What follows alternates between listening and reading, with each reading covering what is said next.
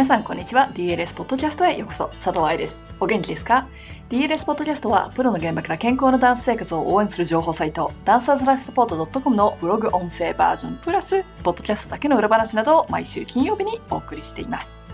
今月は表現力についての記事をピックアップしていますが今日もその流れで役に合わせた表現力について考えていきましょう。早速本文です。9月セミナーの質問会で表現力に対するすごくいい質問があったので記事にもしてみます。質問はというと私は役柄によってポーデブラを使い分けるのが苦手です。あと目線など目の表現も苦手です。表現力セミナーでは具体的にどのような表現を勉強できるのでしょうかという質問。じゃあ愛さんに聞いてみようスタイルで言ってみましょう。バレエの表現力ってなんだかお化けみたいな感じ。見える人と見えない人がいて見える人は特別な力があるみたいな。でもね力だから練習できるんですよ。そしてレッスンの中で練習し続けないといきなり発表会前にやりなさいって言われても無理です。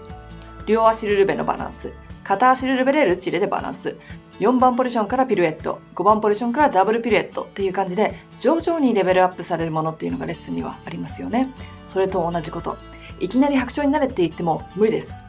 鳥だよ。表現力が力だったら土台になるものがあります。それは体、心、知識、ダンサーの前に人間にならないとね。そしてその土台がしっかりとしていればいるほど、その上に乗っかるお家の安定感ができます。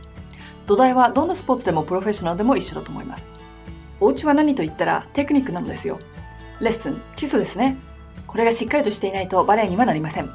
同じ土台の上にミュージシャンの家を建ててもいいし、治療家のお家でも構いません。でも、バレエダンサーを目指すなら、バレエレッスンの基礎がなければいけません。当たり前です。でもみんな忘れちゃいます。衣装、トーシューズ、変なダイエット、エクササイズやストレッチ。そういうのに走ってしまい、肝心なバレエがない。バレエだけではダメですよと言われるのは10歳くらいまで。その後プロを目指すならば、バレエ学校で様々なジャンルのクラスがあります。コンテ、ジャズ、フロアエクササイズなど。毎日基礎レッスンをやってることには変わりありません。それは世界共通です。日本で踊っているならば、初めにレッスンありき。土台イコール体や人間、家イコールバレエレッスンやテクニック。だとしたら表現力というのはインテリアデザインだと思いましょう。カーテンの種類長さ色。ソファーの布位置。ライトの色や間接照明の数など。そういうものが表現です。それであなただけの空間を作るわけ。でもどのインテリアデザインにもどの色とどの色がマッチするという考えやロココ調 VS ミニマリストとか歴史的なデザインの考え。カーテンの種類によって起こる温度調整。家具を置いた時の動線の動きやすさなど基礎を勉強していく必要があるようにバレエの表現力も基礎がマッチするものを知っている必要がありますバレエの表現力とは言葉を発しないのだから表情、仕草、呼吸、目線などで表現をすることもありますし、ポーデブラの形や動きで表現することもありますね。そしてこれらはレッスン中だって練習できるものだってわかりますか？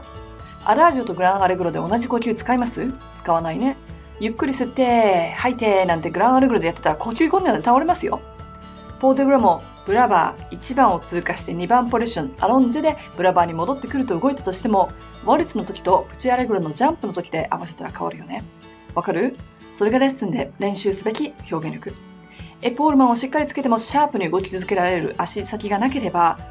白鳥の2幕オンポワントでパルルーの細やかなプチバットマンをしながら柔らかく使う上半身なんかできるわけないじゃん。土台ができました。家の骨組みもしっかりとしています。そして表現力の基礎も練習してきました。そこで初めて役柄に合わせた表現ができます。だって自分の引き出しの中にツールが入っているから。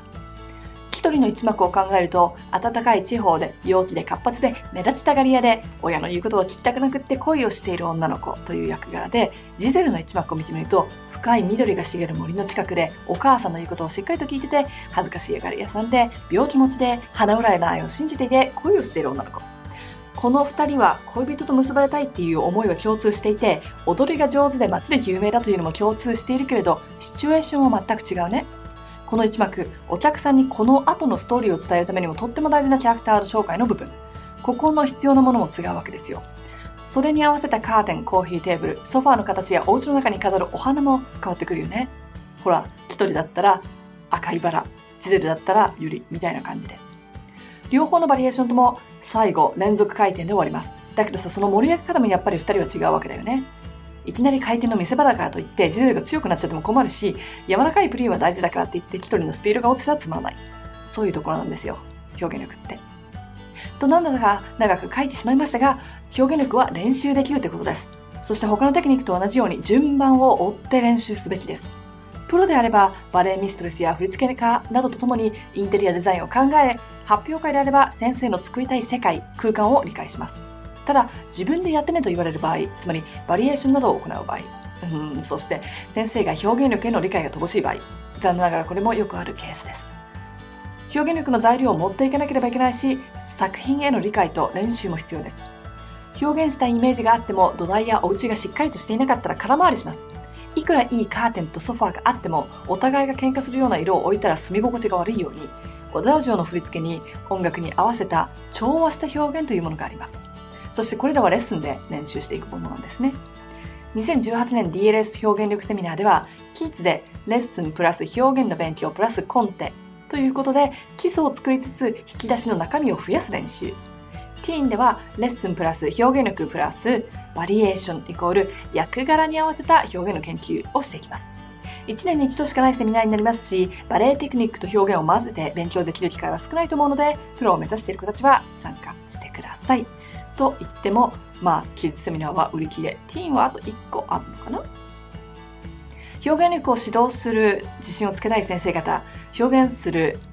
指導する表現力への理解や実際にレッスンに取り入れるアイディアを勉強したいバレエ教師の方は、教師のための表現力ミニ講座というものがあります。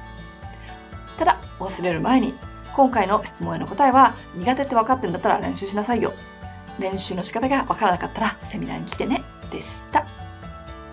いかがでしたか？表現力が勉強できるものだっていうことと、基礎や土台があるってこと、ちょっと頭に入りましたでしょうか？来週のポッドキャストは新企画ということで、リスナーの皆さんからの質問に答えるという、愛さんに聞いてみようポッドキャストをお送りします。